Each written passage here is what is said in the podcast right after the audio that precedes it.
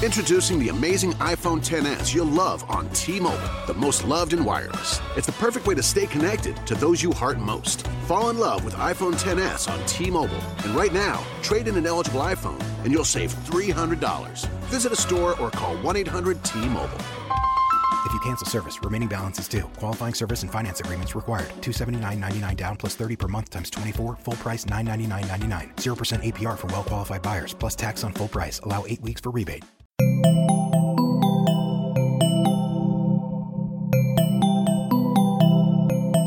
Estás escuchando Posta, Radio del Futuro.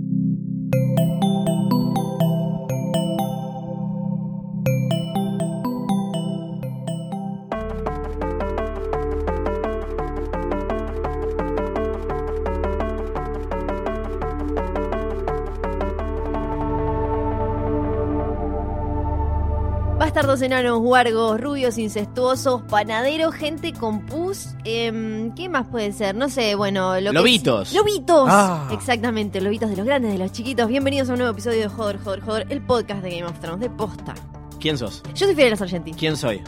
Vos sos No One.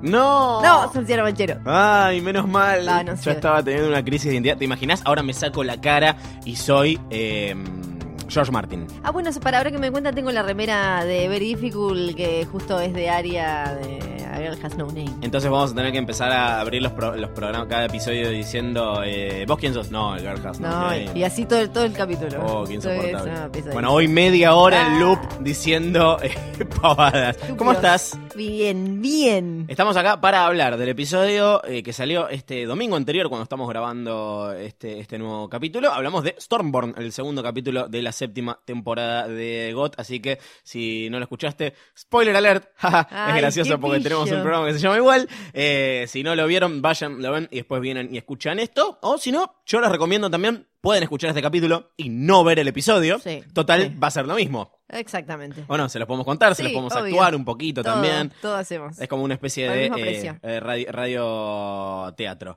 Bueno, hablando de George Martin, Sí. un lugar común de este podcast es. ¿Ya escribió el libro nuevo? ¿Ya sacó el libro? No. No, no lo sacó Es el todavía. ya se murió fight de, de- de- del fantasy, ¿no? Creo que hay una cuenta de Twitter Sí. que es, ya salió eh, WoW, No. Winds of Winter. No, No. no, no, no.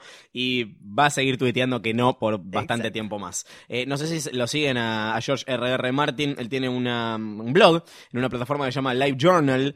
Que, viste, Todo es como raro. ¿Por qué escribí ahí? No sé. sé. Pero me parece que es una cosa medio de. ¿Qué usa arroba hotmail todavía? Puede ser.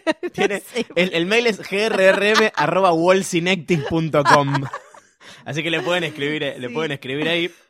Él va, va tirando mm, adelantos. Cuando digo adelantos, no me refiero solamente a. Todavía no lo terminé. Y esas cosas que lo viene diciendo hace un montón, sino que a veces publica capítulos Sí, de, lo- sí, de los sí. Hay libros. un ¿Por qué hace de- eso? Hay un montón de capítulos, no tiene sentido. Para mí, porque entras a ICQ y está, y está George Martin, por eso es que no puede escribir. No sé, no sé, deja de, de sacar capítulos y todo, pero le hizo muy bien igual con este último posteo. Sí, lo hizo muy bien porque dijo, puede que en 2018 no solamente saque un libro sobre Westeros, sino que pueden ser dos. O sea que ahí, de forma, ¿no? Como escondidita, ya te mandó, este año no sale. No va a salir este, año, no sale. de Winds of Porque Winter. en ningún momento dice como, y eh, bueno, este año van a tener Winds of Winter y el año que viene les hago otro de los cuentitos Targaryen o qué sé yo. No, no, directamente pasa a 2018. Porque claro, en enero habíamos tenido ese posteo que comentamos en, en un- hace un par de capítulos, en el que dijo, chicos, todavía no lo terminé, todo re dramático. Y ahora entonces, ahora dijo, lo voy a hacer más así como de Querusa. Y Mira, tira como... Te lo, te lo leo. Dice, ya sé que todos quieren- Esto está al final, obviamente. Primero habla del otro libro, el que vamos a, vamos a contar después, pero vamos al que nos importa. Ya sé que quieren saber de Winds of Winter. Eh, vi algunas, algunos rumores muy raros eh, en internet de periodistas, entre comillas, eh, que, que inventan noticias de la nada. No sé qué historia es más absurda, la que dice que el libro está, eh, está terminado y lo tengo, y lo tengo cajoneado por alguna razón nefasta, o la que dice que no tengo nada escrito. Las dos cosas son falsas. Eh, eh, a veces tengo días buenos, a veces tengo días malos, todavía estoy trabajando en esto y Me quedan varios meses de escribir. ¿Cuántos? Buena pregunta. Ah. Así que ni siquiera está terminado el libro. Sí, y después se ofende de- cuando le preguntan por su salud a ver si la va a quedar antes de terminar. Dale, amigo. ¿Cómo está de salud George Martin? No le preguntes porque se enoja. No, no le pregunté. Se enoja en serio.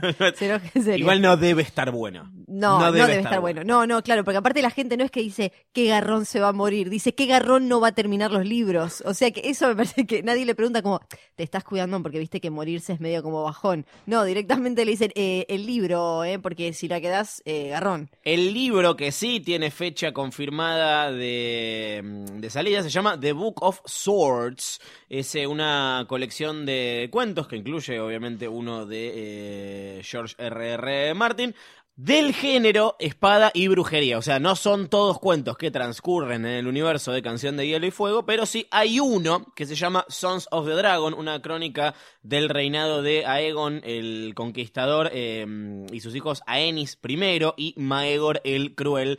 Todos estos eh, nombres que le serán muy familiares a Fiorella, pero como yo, que soy el que no leyó los libros acá, no tienen la más mínima idea de quiénes son. ¿Quiénes son? Los hijos de Egon el Conquistador, boludo. Ah, claro, sí, lo Pero acabo de por decir. favor, Bien. si lo dijiste vos ahí. Eh, ¿Qué más? Lo mejor es que nos lo contó como re contento él, ¿no? Como, chicos, va a pasar esto que va a estar... No, No, no, no, es como... Pero vos que, so- vos que sí leíste Sí. los libros y que Sí. sos coleccionista de cosas, tenés otras cosas que de hecho hoy trajiste y Sí. ahora nos vas a contar. Eh, ¿Cuán relevante? O sea, me imagino que le- les debe importar nuevo material, pero todo debe quedar opacado porque todavía no sacó lo otro. Sí, la verdad o sea, es que... nada va a ser tan importante Todo como lo que él fue sacando, sobre todo de, de, la, de los Targaryen, que claramente es algo que lo obsesiona, está buenísimo y te suma un montón y, y es súper interesante. Y si te gusta el fantasy y demás, es recontra atractivo. Pero ahora, frente a la falta del otro, de personajes, con, la que, con los que la venís remando hace miles y miles de páginas, es como. Dale, dámelo como un bonus entre libro y libro, pero no cuando estás parado en un, en un nuevo libro hace seis años. Yo quiero abrir eh, acá una pequeña consulta para los Sí. oyentes de Jodor. Si alguien escucha este capítulo que lee los libros desde que empezaron a salir en los 90, quiero que nos lo digan. Queremos Claro, saber los 90. quiénes son los que leen esto hace mucho y quiénes la están pasando mal realmente por la no publicación de esto. Porque ¿cuándo leíste los libros vos? Eh, yo los leí todos en 2011, cuando salió la serie. Claro, bueno, eh, la, la- la- la gente que lo viene leyendo de antes, me imagino que No, son los obvio. que peor la están pasando o los que ya soltaron. Claro, me imagino como que yo no, imagínate que no yo, importa. yo los leí, los leí en el año en el que salió el último. Sí. O sea que fui como. y aparte me encanta porque viste que después salen los fans de La Torre Oscura, no sé cuáles, de Sí. Stephen King, que, que colgó durante como 30 años o no sé qué, y salen como debajo de la tierra y te dicen, pero yo esperé mí no sé cuántos años. Bueno, Los felicitamos, pero- amiguitos. Sí. Así que queremos eh, valientes testimonios de sufrimiento en jodor.posta.fm. Bueno, ¿qué, ¿qué hay arriba de la mesa? ¿Qué es esto? Acá tenemos eh, The Lands of Ice and Fire, que tiene muchísimos mapas. Ya rompí uno en la emoción, No. apenas me lo regalaron, lo saqué, porque eh, básicamente no es un libro, en realidad es como una carpeta llena de mapas y los mapas son muy grandes. Ahora después eh, podemos armar un video y, Sí. y mostrárselos porque son enormes y está en detalle. Vieron que eh, cuando uno ve el mapa grande solo de Westeros ya no podés ver del todo cada lugarcito. Y después la ¿Lo fuente... escribió él, este? Y este es como una, sí, aparece eh, como su nombre, pero en realidad como son mapas, pero sí, eh, aparece él como autor Ahí está, claro, está el nombre en, la sol- en el, en el lomito. Y después este, eh, que es eh, el más importante, que se consigue en español ahora acá, eh, The World of Ice and Fire, el mundo de hielo y fuego, eh, está lleno de, de, mm, historias y está, está buenísimo, es completísimo. Y acá lo ayudan eh, Elio M. García Jr. y Linda Antonson, Bien. que eh, son quienes vienen desde hace rato ayudándolo, porque viste que le pasa mucho a este tipo de autores que después ya se les desbandan los universos y necesitan como esos ultra fans que están ahí diciéndole, este vos habías dicho que, y tienen como todo anotado, entonces ellos Necesitan una fiorela. Claro, son como eh, unas, fiorela- unas flores mucho mejor, eh, eh, mucho mejores, y mm, son los de westeros.org eh, de la página, que viene a ser como una recontra mega Wikipedia genial. Estoy entrando. Y, Y la verdad es que está buenísimo, está súper completo. eh, te, te cuenta desde Aegon, un poco antes, eh, la dinastía Targaryen y eh, la, la rebelión de Robert y algunas cositas más. Eh, está buenísimo, es de esos libros grandes como para leer en tu casa, no lo puedes llevar a ningún lado. Sí. Pero si te interesan todos esos detalles, casi todas las cosas que cuento yo eh, acá que tienen que ver con eso, están sacadas de acá, no es que las invento. Porque, bueno, las páginas como westeros.org y eso también las sacan de este tipo de libros, de, mm, de los volúmenes de Canción de Hielo y Fuego y además de estos pequeños cuentos, por ejemplo, los Targaryen que, que él siempre fue sacando. De ahí sacamos esas cosas. Estoy en la página westeros.org y lo último que me, me aparece es una charla que dieron los creadores del, eh, del sitio, estos Elio y Linda.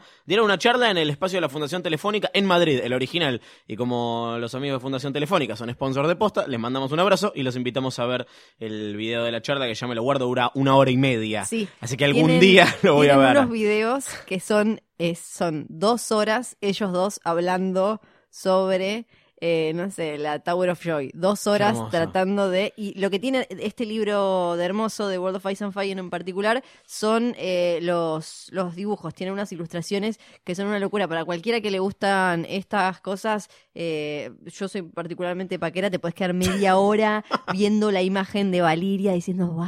Valiria. Y demás. Pre y postdestrucción. Eh, exacto. sí. Ok. ¿Cuánto le recomendás eh, The World of Ice and Fire a alguien que no leyó los libros y solo conoce la serie? Cero. No, entonces Cero, no. cero. Es para gente que Claro, leyó los porque si no, si no podés leer eh, mil páginas en las que te hablan de Jon Snow, Daenerys, que los tenés ahí a mano, mucho menos te va a interesar si Maegor el Cruel fue al baño o se culeó a la doncella no sé cuánto. Siempre hay alguien que se culea a alguien. Siempre. Siempre hay una doncella culeada en el medio. Claro. La historia de la doncella culeada.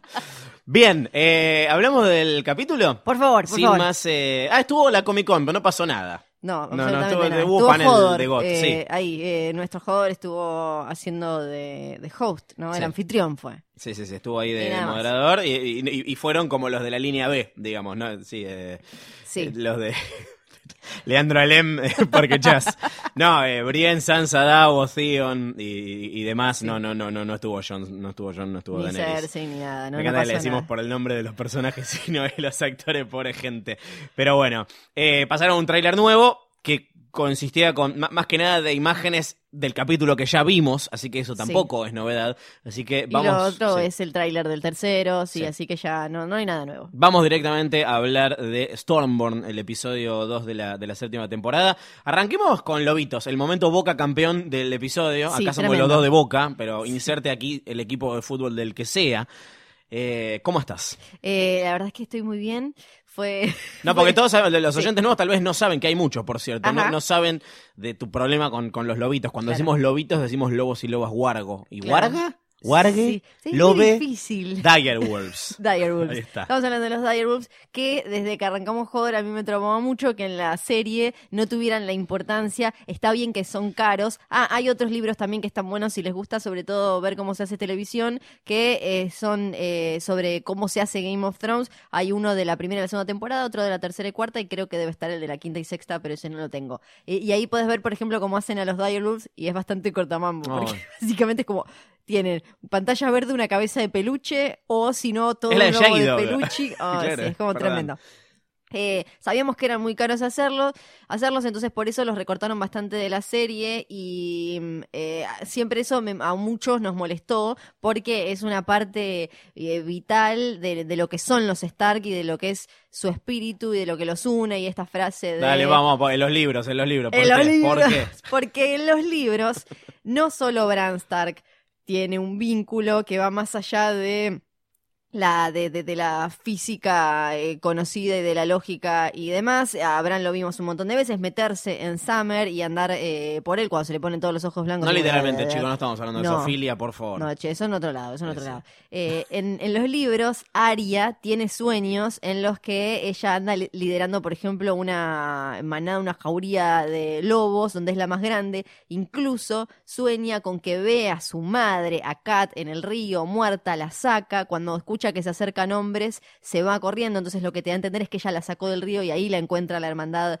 eh, sin estandartes, o sea, gracias a que Naimiria la sacó de, del río. Después, eh, Ghost, eh, John tiene todo el tiempo sueños como que es Ghost, él no los entiende del todo, piensan que son sueños nada más, pero vos te das cuenta cuando están separados, por ejemplo, que lo que él está viendo es lo que está viendo Ghost, incluso en, en los libros que él todavía está muerto, lo último que dice es, lo, último que piensa John, y la última, si no me acuerdo mal, la última frase de Dance with Dragons es eh, Ghost, como lo que te da a entender que él va a warguear en Ghost, que va a ser diferente, como, ¿no? La, la resucitación. que lo teníamos como teoría de lo que podía llegar a pasar en el, en el comienzo de la sexta temporada.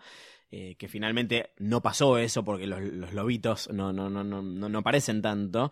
Pero sí puede ser algo importante en los libros porque todavía Se no pasó eso. Exacto, no salió el todavía- libro nuevo. Todavía no pasó y se machaca mucho en el último libro el tema de cómo son las relaciones de los, los, que, los que pueden eh, pasarse a su animal y, y demás. Esto es algo que los une a los Stark, además los lobitos, ¿se acuerdan que ya fue muy fantástico, digamos, cómo los encontraron, que había justo el número exacto de hijos Stark, uno separado solo que creían que no había para John y lo encuentran y era el distinto, el blanquito con los ojos rojos. Era una mamá Direwolf que había sido, eh, acuérdense, asesinada por un, un ciervo, tenía el coso del stag clavado, como eh, representando que los Baratheon fueron al norte y le cagaron la vida, le cagaron la Por vida. si no te había quedado claro el simbolismo. Exacto. Y, y después todo el tiempo cosas eh, que pasan son, por ejemplo, cada vez que muere alguno, como cuando muere Greywin en la, en la Red Wedding con Rob, ellos van sintiendo, van sintiendo que falta, que, faltan los otros. Cuando muere Lady también, eh, solo que ellos no se dan cuenta. Entonces, este momento eh, entre Arya y Naimiria, además de ser recontra remil boca campeón, subirse a todo, es de, para mí es de, de una belleza y de una poesía eh, importante y además habla muy bien de ellos como showrunners. Muchas veces ahora que se dice, oh, fanservice, esta temporada es una porquería, desde que no tienen libros son malísimas y sacan todo de los foros. Qué y no bien sé que cuánto. te sale. Me sale igual la voz, ¿no? Eh, para mí habla muy bien porque es un, es un cierre perfecto para una relación y para un, un arco que tiene que ver con la primera temporada y algo que le dice Ned a, a Arya, ¿no? Sí, porque Ned Stark lo que le, le decía a Arya era básicamente que iba a ser una princesa de Disney, ¿no? Vas a, vas a tener el castillo, vas a tener los vestiditos, vas a ser una dama, lady, lady, lady y demás. Y Arya le decía, eh, no. no, That's esa- not esa me. No soy yo, no that's not yo. me. ¿Y qué le dice Arya a Nymeria acá? ¿A? That's not you. That's not you, efectivamente. Pero pará, cuando me decís...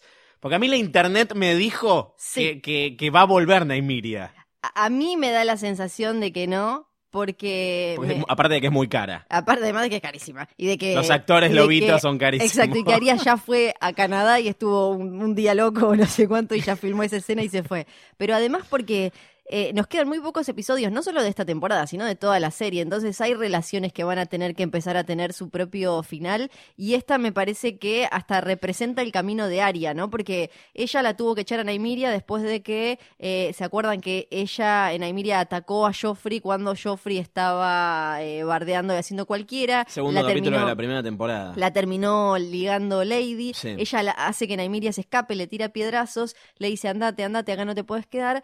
Entonces, Naimiria se crió salvaje, ahora está manejando su propio grupo y demás, y a Arya le pasó algo parecido, Claro. la separaron de, de su manada eh, y, y terminó convirtiéndose en otra cosa, y ahora es eh, ahí es donde me parece como el círculo y la, la cosa poética tan linda, Arya vuelve a Winterfell y no va a ser lo mismo. Es como lo de, o sea, por un lado está esta cosa de el espíritu que uno ya lleva adentro. Eh, ella le puso a Naimiria por una princesa de los Roinar que hizo, eh, que, se escapó con su gente, la defendió, hizo eh, después de Dorn lo que es hoy, ayudó a, a eso y era una princesa guerrera, o sea, como salvaje. Por eso a ella siempre le dicen todo eso. Entonces no solo habla del espíritu de ellas dos, sino también de ella reencontrándose finalmente. Muchos decían, no la reconoció porque ella ahora no es nadie. No, la reconoció justamente por eso no se la come y hasta es muy simbólico de Arya finalmente reencontrándose del todo con su tan literal como con el escudo de su familia ahí eh, cara a cara y además con ella ahora cuando llegue a Winterfell y se encuentre con sus hermanos y esté en su casa pero ya nada va a ser igual y por más que tenga una vida parecida a esa que el papá soñó, bueno, vas a estar viviendo en un castillo o lo que sea, nada va a ser igual, porque ya vio cosas horribles, le pasaron cosas horribles y la vida fue para otro lado. Un buen ejemplo de eso es lo que está pasando ahora con John y con Sansa, que se, tuvieron se separaron, tuvieron caminos y experiencias completamente diferentes, cada uno tuvo obstáculos distintos y los superaron de manera distinta y eso los marcó de una forma que hoy toman decisiones de manera completamente distinta y en cada cosa que se decide chocan. Así que a mí me da mucha intriga ver qué pasa con Arya en Winterfell ahora cuando, cuando sí. llegue. Que aparte en, los Stark lo que pasa es que siempre está como esa cosa del amor y el respeto y se nota que, pero ya son todos adultos que toman decisiones diferentes, como decías. Pero Arya también se tuvo un segundo reencuentro, se reencontró con Hot Pie, un personaje cuya reaparición venimos pidiendo desde la cuarta por temporada. Por favor, por fin. al fin volvió. ¿Se acuerdan de Hot Pie? Era este huérfano de King's Landing que al principio acompaña a Arya eh, cuando se escapa haciéndose pasar por nene, creo que se llamaba Harry. Harry, Puede ser, no, no, sé si lo dicen, no sé si lo dicen acá. Sí, sí, le dice él ayer. Le dice eh, Harry. Y eh, otro que estaba ahí era Gendry Baratheon. Exacto. Era, era parte de esa, de que esa quizás todavía anda dando vueltas con el botecito perdido. Como bueno, pero lo vimos en alguna foto, ¿no? Sí, lo vimos. debería volver a aparecer. este igual es leak, así que, no sé, pum, vale. Eh, fue muy lindo el momento, bastante ni una menos, cuando le dice Hot Pie, che, estabas buena de mina, ¿eh? Dice como. Encima sigue siendo una nenita. No sexualicemos a Aria, por favor. Y eh, eh, un aplauso para ese, ese momento, ese traspaso entre algo a lo que vamos a ir ahora, entre ese pus inmundo y el pie que se estaba comiendo eh, Aria. Pero. Era un pastel de papa medio extraño. Sí, como bastante cochino. Pero me gusta esta especie de, de, humor escatológico. Es la segunda vez en dos semanas. Exacto, venimos de la caca, ahora fuimos directo al pus. Pero, y bueno, y me, me, causó mucha gracia igual que fuera tan literal como que ella se para en la eh, posada esta que queda en el cruce y literalmente tenga que estar mirando para uno y para el otro para dónde se va y diga, a casita, a casita. ¿Vamos al pus? Por favor. Vamos a Puss Town, a Old Town, volvemos a Antigua, donde eh, Sam Turley quiere curar a eh, Jorah Mormont. Eh, él tiene un vínculo especial con, con, los Mormont. Hay una historia familiar complicada que ahora vamos a tratar de, de, desentrañar un, poquito, pero por lo pronto recordemos que el padre de Jorah, George Mormont, fue el Lord Comandante de la, de la Night's Watch. Lo vimos creo que le había quedado en la, en la tercera temporada, eh, cuando apareció Craster. Exacto, cuando los traicionan sus propios eh, pibitos. Es algo bastante personal, pero también está en juego ahora Liana, Mormont, el nombre Mormont es algo que aparece mucho. Tenemos que ir muy para atrás, primeros episodios de, de la primera temporada, cuando eh, John Mormont, el Lord Commander de la Night's Watch, lo elige a John para que sea como su, ¿cómo se dice? Como su mayor, mayordomito. El mayordomo. Y eh, en un momento cuando él, eh, él bueno, recuperan a unos riders que aparecen muertos y estos se despiertan y van como a atacarlo a, em, a Mormont y lo salva a Jon Snow. A partir de ahí, el Lord Commander lo que hace es regalarle garra.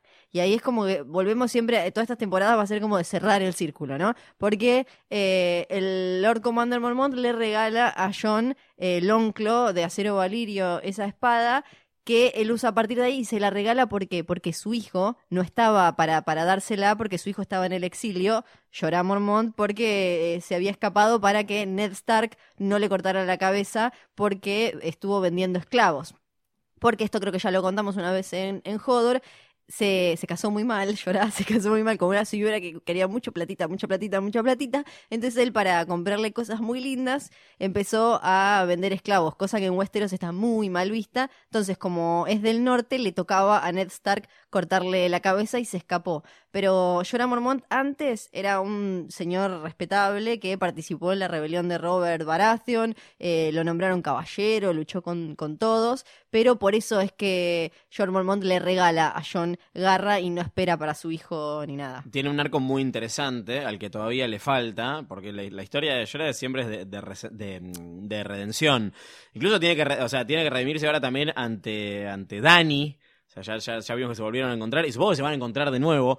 Yo quiero ver si se van a encontrar Jorah y Jon Snow. Y, y, claro. mi espada! Y Jon, y John para mí le va, le va a decir algo, le va a dar la espada. Y en, y en los libros eh, Mormont muere en los brazos de Sam. Entonces hay como algo también bastante lindo y simbólico con que ahora Sam, que fue bastante el MVP del capítulo, Sí. porque se la recontrabanca, él va, se roba lo- los libros prohibidos, se mete acá, se mete allá, locura al otro, con que ahora en, en la serie haga esto.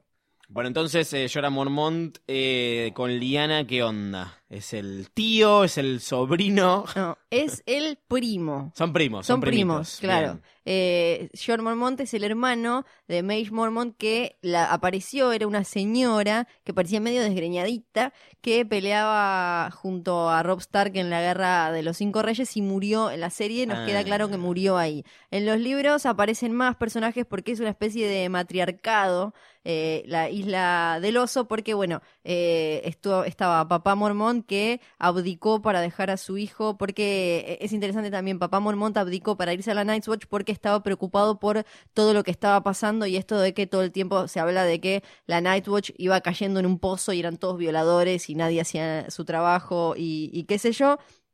Eh, en la serie la tenemos a eh, mamá Mormont, la hermana de Short, que murió con eh, Rob Stark, y así es como quedó la pequeña Liana, porque Solita. exacto, en los libros tiene, tiene más hermanas, igual ella es la que quedó en la isla del oso. Es muy lindo también, eh, por, por un lado es muy importante que ellos tienen una espada de acero valirio y no todas las familias, es, hay muy pocas espadas de acero valirio en Westeros, y por otro lado, ¿tú sabes cuál es el, el lema, el eslogan de los Mormont? Eh, mm, peludos y amorosos. No, es tan literal, aquí aguantamos.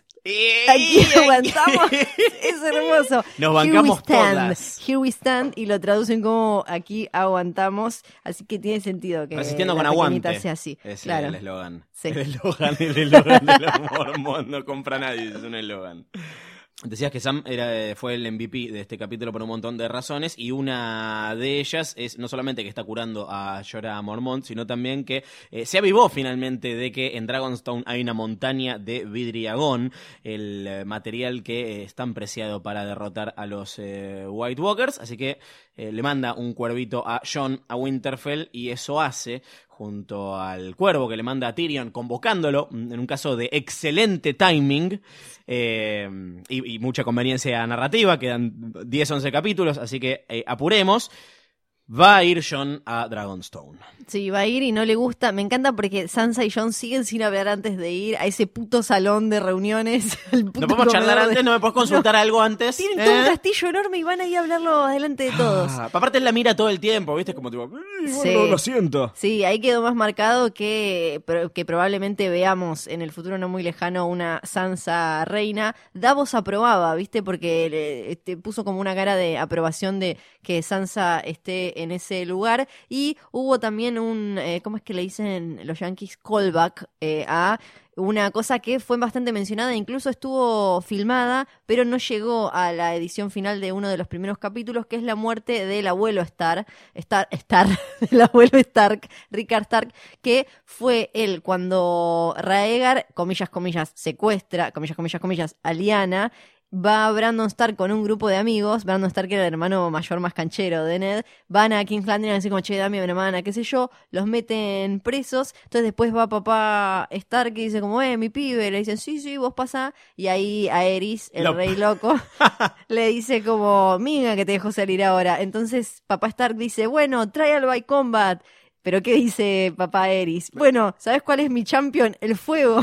Es espectacular. lo deja. Esta inerte barra de carbón. Claro, lo deja entonces ahí con, eh, con su armadura, lo prende fuego y esto es hermoso, lo pone a Brandon Stark a- con una soga en el cuello, le pone una espada ahí cerca para que pueda ir a liberar, a ayudar a su papá. Entonces Brandon, tratando de ir a salvar a papá Stark, se ahorca a sí mismo y papá Stark se quema vivo. Por eso es que Sansa le dice, ¿puedes te acordar lo que le hicieron al abuelo? no estuvo tan bueno, porque cada vez que los Stark van para el sur no pasan cosas piolas y Sansa, Sansa remembers. No, los, los Targaryen no serían la gente más confiable del mundo, es lo que le, le aconsejan a John. Igual John sabemos que hace lo que quiere y Exacto. va a ir. Y aparte está como paquero con lo de vidriagón, vidriagón, vidriagón. Yo no, yo no le daría ni Bueno, bola. pero él vio a los White Walkers y los otros no. Ay, bueno, y ahora que ahora en los próximos capítulos sí que se va a armar un lindo quilombo porque cuando llegue Aria, Ah, no, no te puedo dejar un minuto otra no, vez. otra vez lo mismo porque Aria vio todo, o sea, estuvo en King's Landing, vio vio lo que hizo Littlefinger, entonces una cosa es que Sansa lo maneje o crea que lo maneja y qué sé yo, y otra cosa es que venga Arya y diga, ¿y este qué hace acá? Yo Este, este traicionó a papá, este esto, este el otro. ¿Por qué, está, Así por que- qué está ahí todavía? Sí, ¿Por es como no lo echan? es como el otro día A dijo Melisandre la ¿qué echaron por este? menos. Claro. por quemar a una nena nada más, que ni siquiera era Ni- su ni- no era amiga, no era nadie, no era pariente, chao. Bueno, vamos a...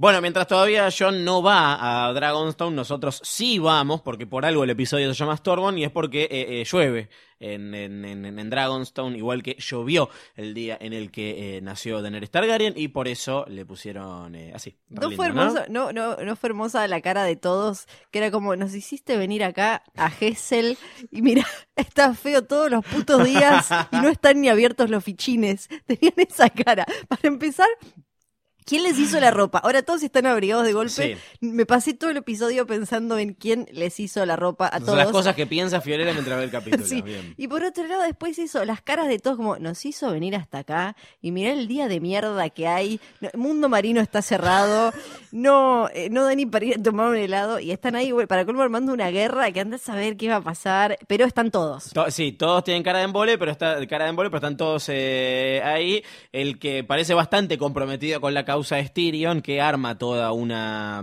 una, una, una estrategia en la que entra a jugar un rol muy importante, un lugar del que no se hablaba hace un tiempo, que es Casterly Rock, Roca Casterly, la casa original de los Lannister. Sí, que en realidad antes de la conquista de Aegon era de otra familia, de los Casterly, por eso... Hay un montón de Malvinas, ¿no? Ahí es como estos se, se Sí. Dragonstone, estos se chorearon Sí. Casterly Rock. Bueno, eh, la historia, eh, básicamente Roca Casterly es literalmente como una roca gigante donde arriba está eh, el, el castillo y abajo hay un montón de túneles y qué sé yo, se ve como una torre en realidad. hay hay muchas imágenes en The World of Ice and Fire y después tienen Lannisport, que es la otra ciudad con, con el puerto y ahí la parte comercial tiene como eh, 6.000 Los años, creo. cosas, donde, hay, sí. donde está el mundo marino, donde está todo.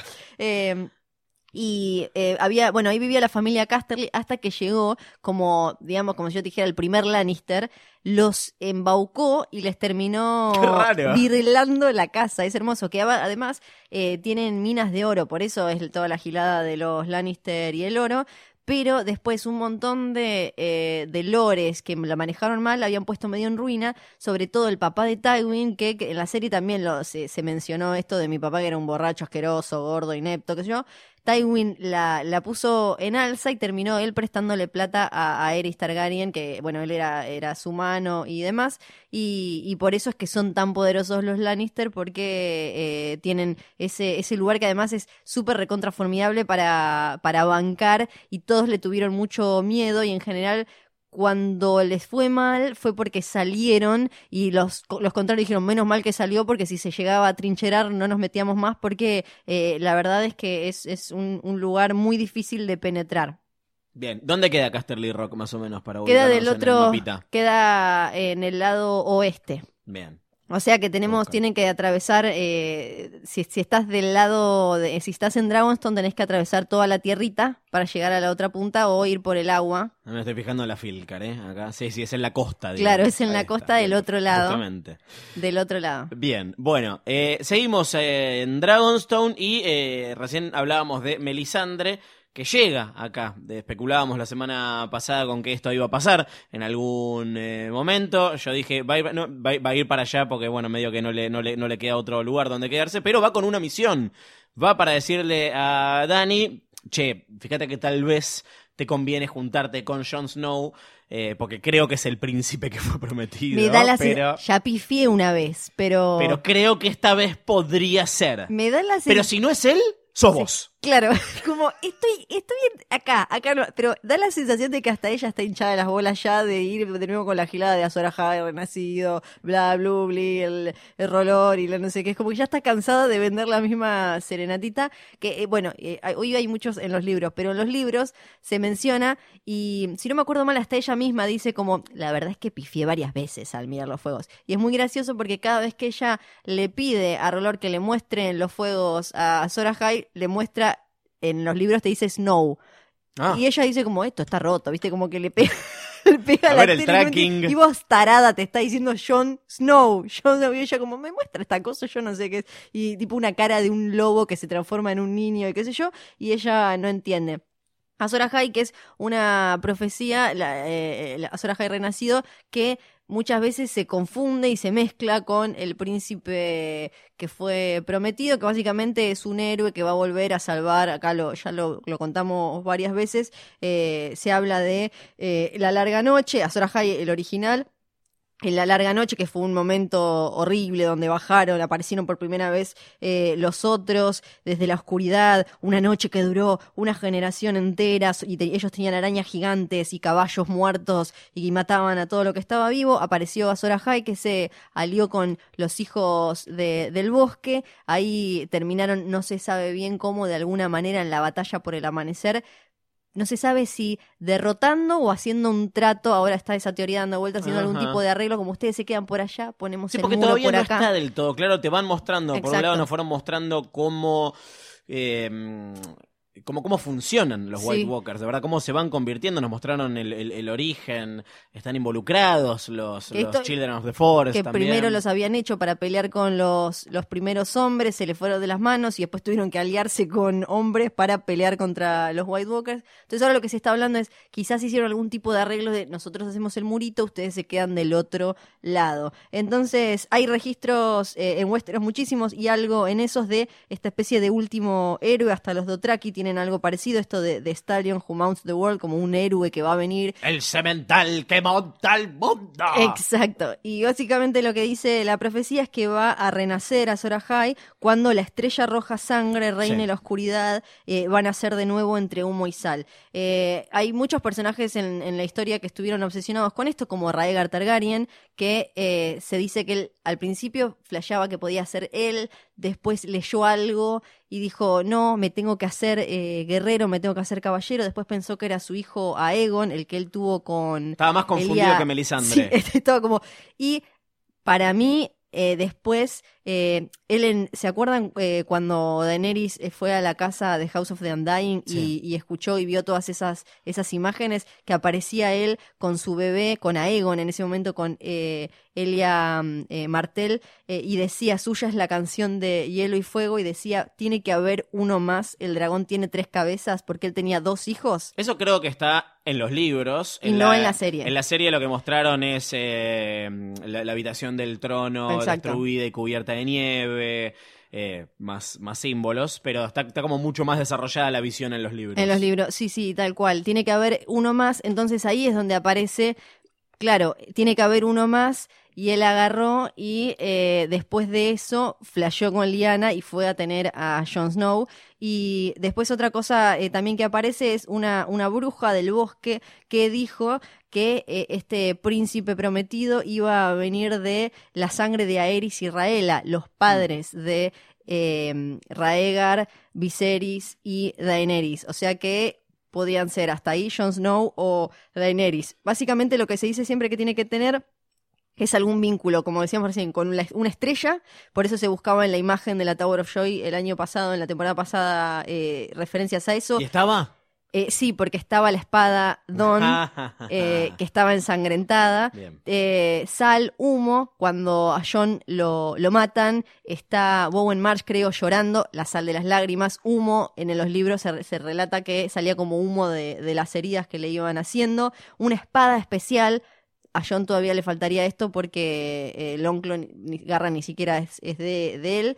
Eh, o de Daenerys se dice los dragones, puede ser algo más metafórico, un sacrificio, John tendría Ygritte porque él la sacrificó, él fue a Castillo Negro y dijo, Sí. miren que vienen, y la, la terminó matando. Daenerys ni hablar, Da- Daenerys sacrificó su bebé y su esposo y ahí nacieron eh, sus dragones. Eh, dragones y sangre Targaryen. Los dos tienen esas cosas, así que eh, re pueden ser y puede ser que sean los dos incluso, ¿no? Bueno, Jon Snow, es Dani, son lo mismo. Opina con el hashtag HBO Spoiler Alert. Ah, no, me confundí. Pero podés también. Pero si querés también lo podés hacer. Claro que sí.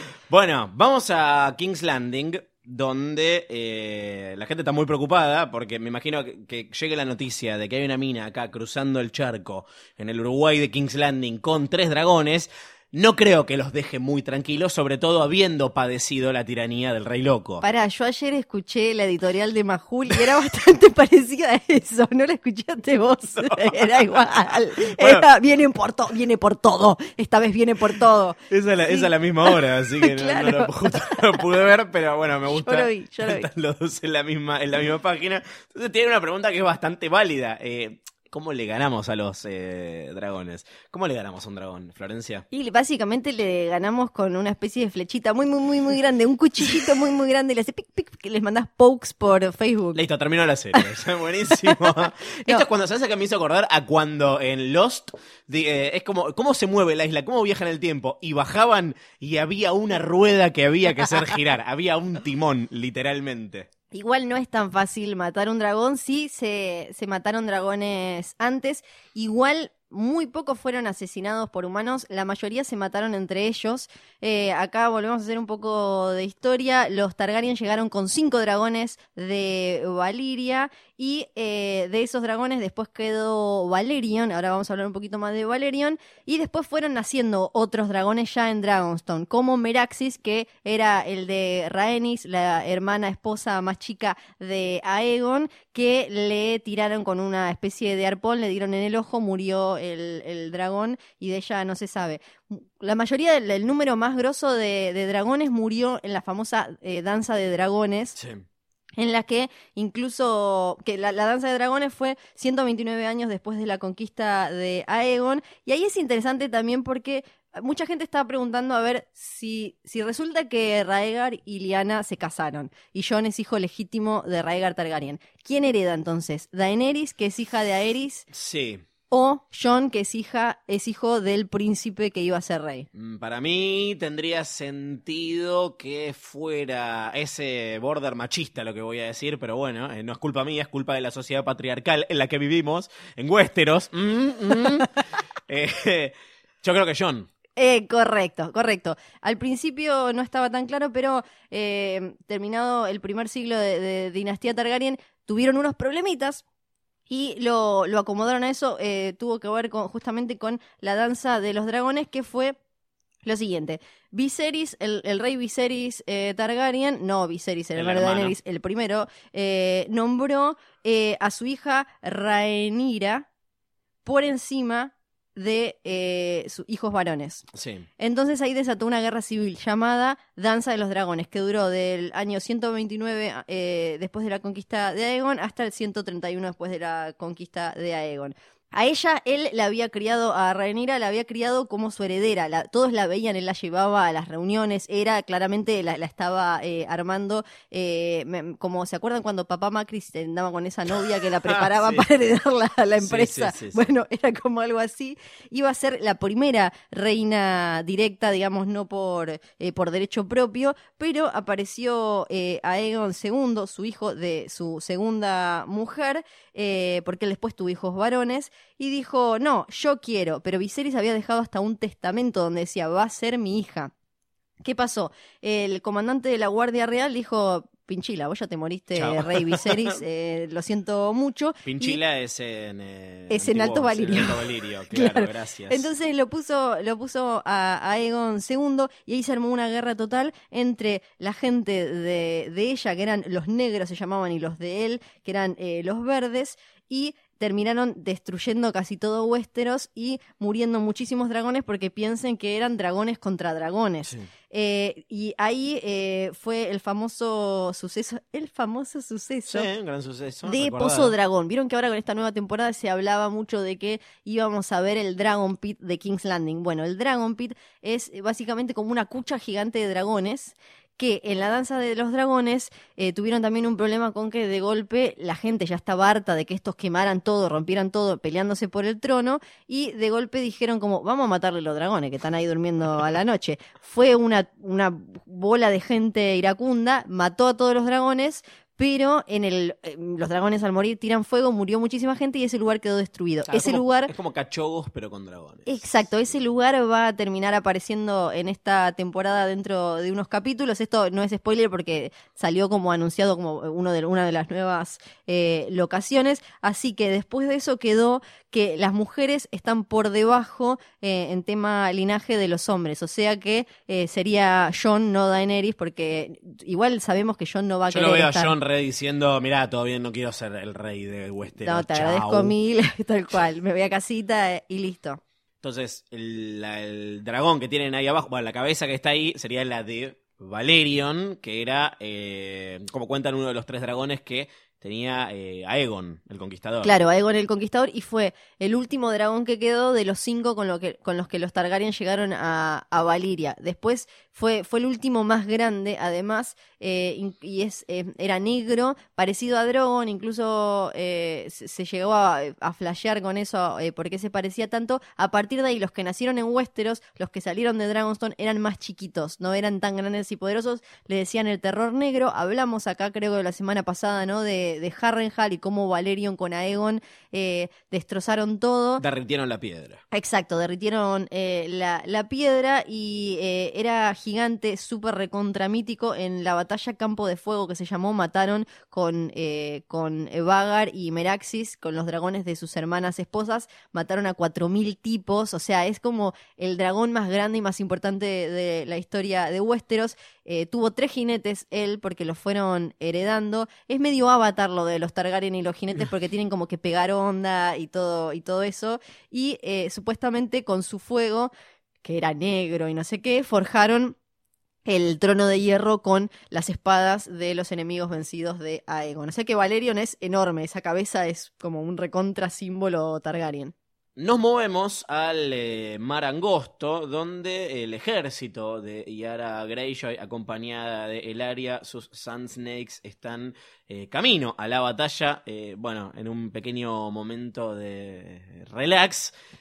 bueno, están compartiendo un lindo momento enfrente de, de, de, de Theon, ¿no? sí, casitas. Y, y ella como, y ella como que en un momento le dice, y bueno, es muy buena la cara que le Sí. pone, no tenés pito. El vínculo Dos es igual- momentos de no tiene pito en este capítulo. Es verdad, el vínculo ese entre esos hermanos Greyjoy y de ella siempre siendo como otra vez te cagaste encima, anda al baño, ya te cambio, anda al baño, es como tremendo. Bueno, pero, eh, pero cae el tío Euron a arruinar la fiesta. eh, y bueno, nada, Piratas del Caribe. Mucho, sí, sí, mucho estilo del tío Euron para caer como pa con la cosa.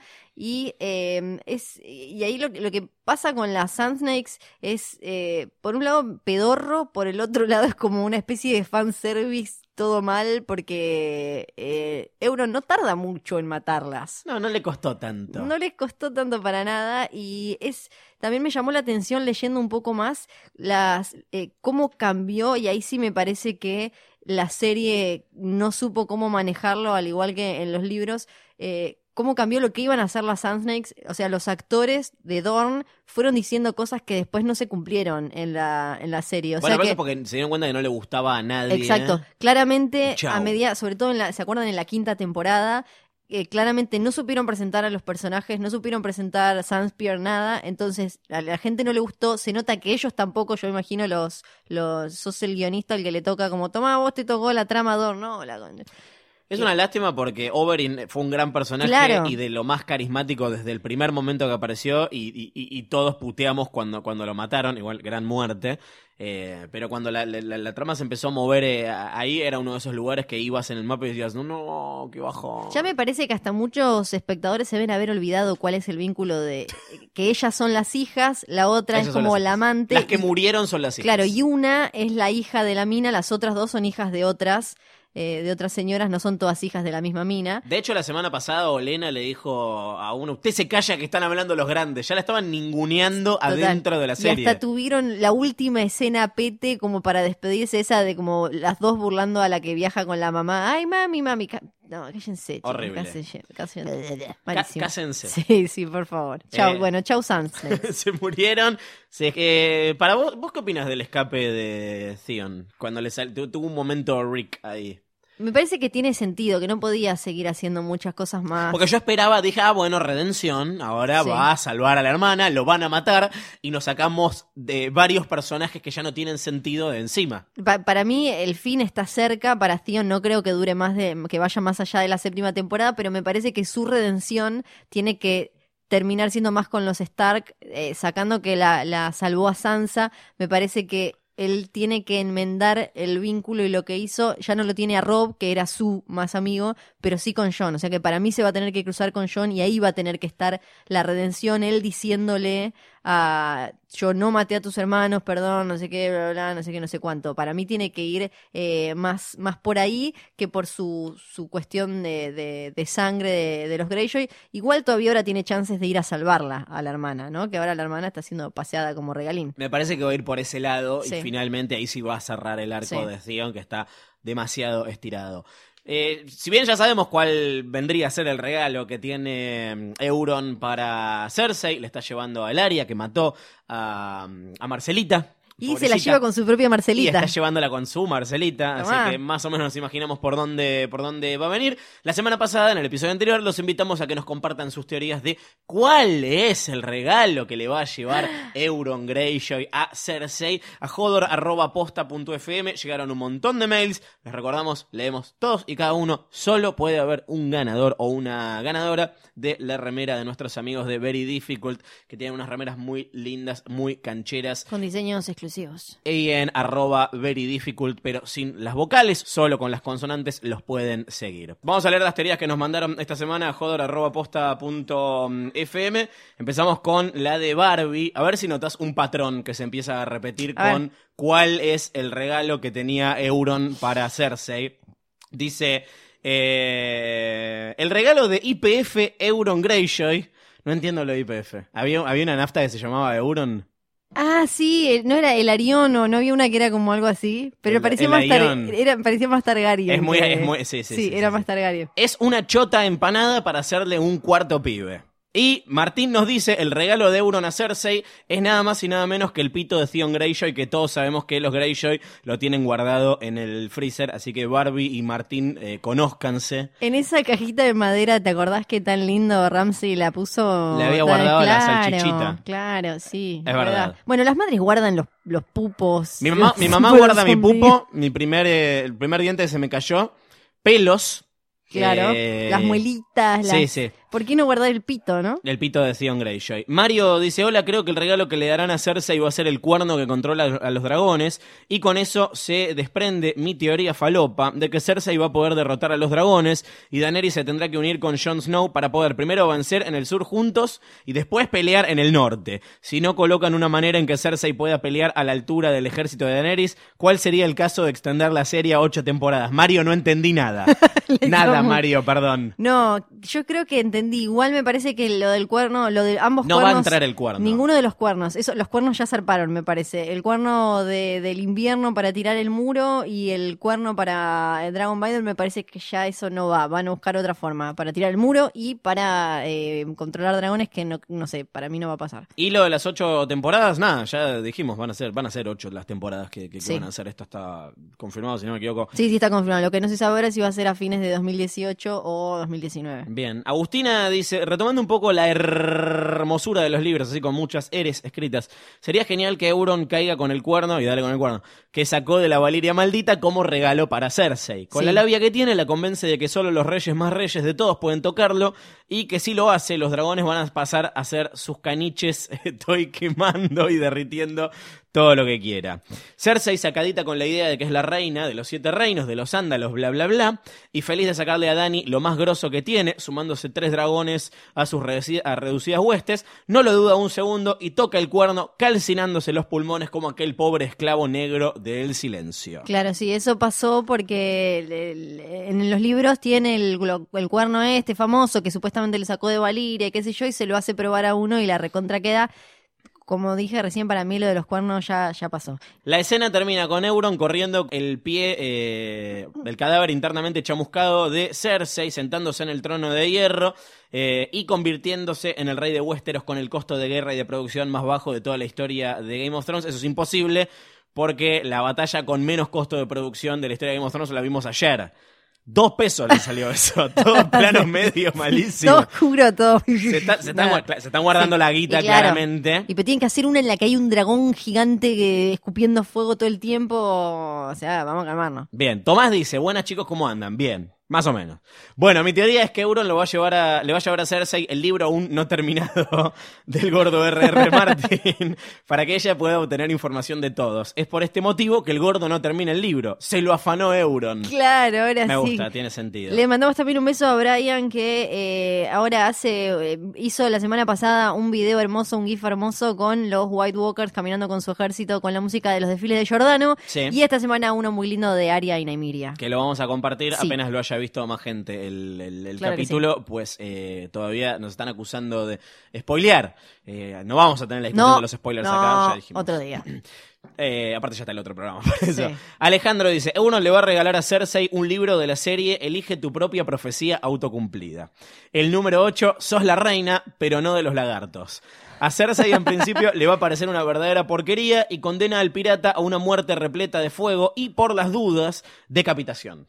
Bien. Pero Euron no se inmuta ante esto, sino que le manifiesta extasiado, ¡ja! Justo como el final de la página 81. Cersei entonces empieza a creer en los poderes, poderes místicos del libro y Euron se alegra de no haberle dado su regalo backup, una funda para guardar enanos. Bueno, saliendo de las jodas, el tema de la profecía eh, que nunca nos sale auto, Autocumplida. autocumplida es algo que se repite todo el tiempo en Canción de Hielo y de Fuego. Esta cosa de te machacaron tanto esto, esto es como lo que decíamos hace un rato de Raegar, que ya lo van a escuchar los que están viendo en live en, en el episodio, que después terminan eh, funcionando, justamente eh, ejecutando cosas en función de esa profecía que creen que tienen que cumplir. Gustavo dice, Euron parte raudamente hacia su barco Silencio, donde guarda un arcón con los tesoros que fue robando a lo largo de sus viajes por tierras muy muy lejanas.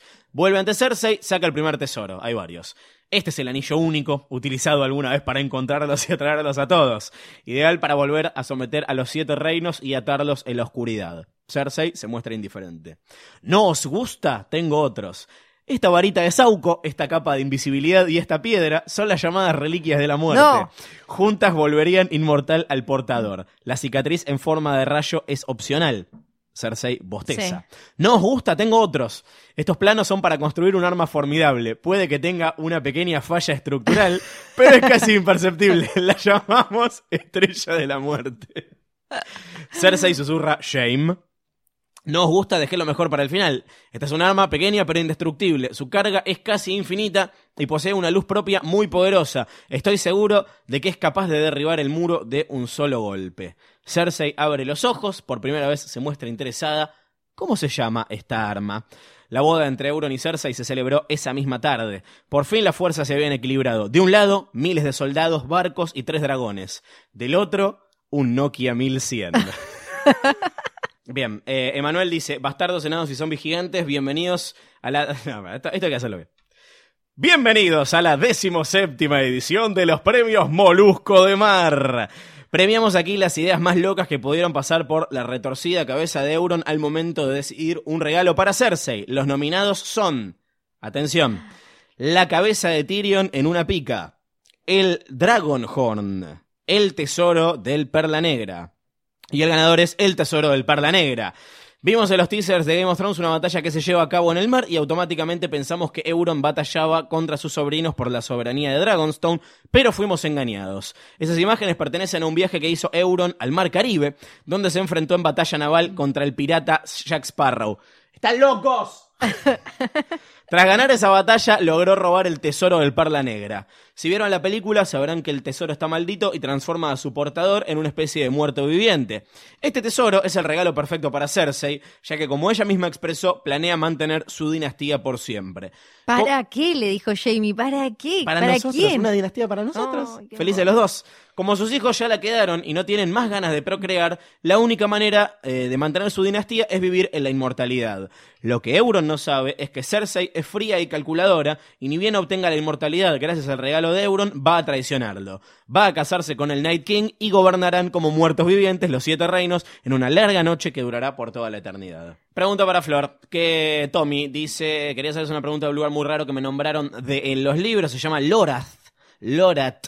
tiene una especie de laberinto y está por la zona de Bravos, que yo recuerdo de la serie nunca se lo mencionó, y como soy un hereje que solo ve la serie, quería saber si me estaban tomando el pelo o aparece algo de esto en la novela. Vamos a sacar el libro ¡Tarán! The Lands of Ice and Fire. Sí, porque acá están eh, Ni que los estuviera mapas. preparado esto, ¿eh? Es impresionante. Dame que lo sigo yo, Igual eh, no voy a poder abrir eh, todos los mapas porque son enormes, pero eh, como creo que ya lo hablamos acá, eh, esto es la, como vendría a ser como la tierra que es conocida, que está Westeros, Esos, y hay un montón de, de ciudades, en, por ejemplo, creo que esa que vos dijiste está por Esos Central, que en, en la serie no vimos ni vamos a ver jamás. Eh, así como lo de la profecía de- del príncipe prometido y Azor Ahai con diferentes nombres, aparece en un montón de lugares y en un lugar es como una princesa con un mono, unas cosas rarísimas que nunca vamos a ver. Acá estamos desplegando. Pero eh, que creo que harían un muy buen spin-off, por ejemplo. Claro, pero hay muchos lugares que hay mucho más que lo que conocemos de esos y lo que ya tenemos de Westeros que creemos que es eh, todo el mundo. Solo que obviamente no da para, para mostrar todo, sobre todo en, en la serie. Beyond the Wall no nos necesitan. Ven, este es todo hielito porque esto es de- del otro lado del muro. Así que no, no te estaban cachando. Hay muchísimos lugares que, que no conocemos y no, no mencionan en la serie. Bien, eh, Lucas dice, para mí el regalo de Euron a Cersei va a ser claramente una damajuana de un vino afamado de una bodega riojana. Rumores indican que lo vieron por el puerto de Santiago del Estero, cuyos efectos harán que la Queen salga de la atmósfera, se remonte a la chatósfera y desde ahí elegir el lugar de Westeros a donde quiera ir, de tal forma que en una hora y media podrá estar en Dorn, en el muro e incluso en esos. Me gusta que peleen por el vino, ¿viste? Como en el capítulo en Stormborn que está Dorn contra diciendo como nuestro vino es el mejor, esta porquería que estamos tomando. Me gusta que también tengan esas cositas. Leandro dice, Euron le va a regalar a Cersei una especie de pesebre con los cuerpos embalsamados de Tywin, Joffrey, Marcelita, Tommen y como niñito Jesús, la mano de Jamie. Ah, ah, Muy lindo. Tenemos la teoría política y la teoría eh, bíblica. Un poco y un poco. Joaquín dice, en mi opinión, Euron le trae como regalo a la arpía de Cersei la cola de Drogon para que puedan ser felices los cuatro con Jamie y él, mientras ejecutan la gran gambetita a la torre en versión medieval. Y acá tenemos la, eh, la deportiva. Ramiro, desde España. Sí. Hola Ramiro. Ramiro. ¿qué Os dice Ramiro? descubrí a través de otro podcast, El oso y la doncella. Que son Sí, muy buena onda y les, amigos. sí, les mandamos un beso y los recomendamos también. Ya sé lo que le va a regalar. El otro día nos tuiteó alguien, ahora no me acuerdo quién, pero nos tuiteó alguien que dijo, ya escuché 15 podcasts esta semana que hablan de Game of Thrones y e hizo una lista. Lo voy a buscar después si se los paso, pero ahora no, no me acuerdo quién era. Eh, y bueno, uno era Hodor, obviamente. Pero no me acuerdo de los otros. Ya sé lo que le va a regalar eh, Euron a Cersei, una funda para el trono de hierro, para que este no, no- para que no esté tan frío ni tengas el peligro de pincharte con una de las espadas. Ese era el Mad King, ¿no? El que se pinchaba todo el tiempo. Sí, el que se que, que era todo como medio enfermizo y llorón y se pinchaba con el coso. Carly, sí. No, no, que lo tomaban como hasta un tipo, como un signo de algo muy simbólico de que no podía ser rey porque hasta ni siquiera se bancaba el Iron Throne, o sea, físicamente. Carly Santander, la última teoría que vamos a leer ahora es eh, de Mendoza. Con respecto al regalo que Euron le dará a Cersei para mostrar su lealtad, estoy de acuerdo con muchos, me da miedo que sea Tyrion, ya que para mí es un personaje muy querido y recontra admirable. Por otro lado, tengo la esperanza también de que sea la cabeza de Yara y Theon, pero como no me gustaría que sea ninguno de ellos tres, propongo una teoría falopa.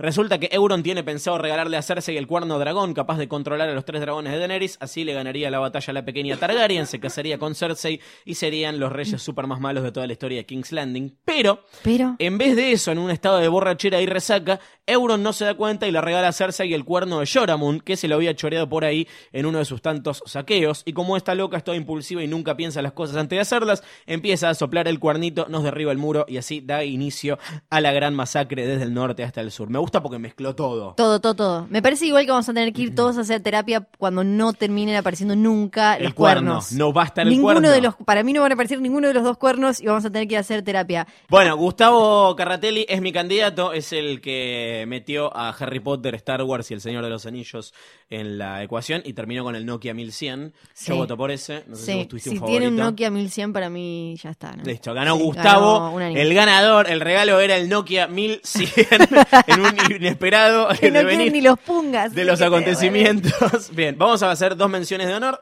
Una es para Brian, que nos hizo la marcha de los White Walkers Sí. y el video de Crimen. Y la otra es para Nicolás Gaya, que es un amigo que nos mandó el Necropro de Row One para Sí. nuestro otro podcast. Es una trampa. Lo tenemos guardado de recuerdo, lo tengo en la heladera. Y dice, ahora llega el Necropro de la séptima temporada de Game of Thrones, Reloaded, y lo tengo, lo tengo acá. A el ver, detalle, el nivel de detalle. Y, y no, no- no es solo de Nicolás, sino que también están Ale, Jime, Rodri, Carlitos y mamá de Carlitos y Jime. Quiero ser la mejor amiga de la mamá de Carlitos. Un día tenemos que traer a tu mamá Sí. al, al- al programa. También. Eh, están todos los personajes listados, incluso abajo aparece eh, Ed Sheeran, que bueno, tiene un alto porcentaje de, de Sí, probabilidad sí. de muerte. Y con esa Eh, carita. todo- me gusta que todos coinciden en que eh, John, Khaleesi y Arya, eh, Khaleesi pusieron, John Daenerys y Arya van a sobrevivir los tres Sí. por unanimidad. Sí, a favor, todo, sí. es- va, va a Algo que creo que pro- Sí. probablemente termine, termine pasando, a menos que esto sea, eh, no sé, un deseo nuestro. La semana que viene tenemos otra pregunta para ustedes porque tenemos otra remera de Very Difficult. Y la pregunta para la semana que viene es, ¿vieron la escena en Antigua donde está eh, nuestro querido archimaestre que no se llama Marwin? No. Ya quedó eh, claro que se llama Ebros y no se llama Marwin. Basta de Basta, tuitearnos, basta, basta. corrigiéndonos, ya está. Eh, le pone de nombre al libro que está escribiendo A Chronicle of the Wars Following the Death of King Robert. Pésimo. Crónica de las guerras que le siguen a la muerte del rey Robert, que sería la historia reciente de Westeros. Y Sam le dice, che, qué nombre de mierda. Sí, ponele algo más poético. Y yo estaba esperando que diga, ponele A Song of Ice and Fire, o ponele Game of Thrones, que sería, me parece, demasiado meta, ya, como y demasiado fanservice. Entonces, como no dijo nada, y no dijo Sam qué nombre le pondría, los vamos a invitar a que nos digan qué nombre le pondrían a la historia posterior a la muerte del rey Robert, ya que el título que le estaba poniendo el archimaestre era una porquería. No era ganchero, no te llega No. ese a bestseller de shopping. No, Mi candidato, que ya lo, lo comenté en Twitter, es Canción de Caca y Pus. Me encanta, Bien. compro, compro. Muy, muy buen pus, muy buen pus. ¿Tenés nombre? No, no tengo, lo voy a pensar para la semana que viene. Y podés escribir a jodor.posta.fm y participar por la remera de Very Difficult. Igual Eso vas a es quedar descalificada por ser parte del staff. Pésimo, pésimo eso. Pero bueno, eso es todo entonces. Eso es todo por Cerramos. esta semana. Nos No- reencontramos. Sí, el domingo vemos el capítulo y el martes, como siempre, Nos escuchamos en Joder, Joder, Joder. ¿Qué es este podcast casualmente? Hermoso. Es una cosa de locos. chao.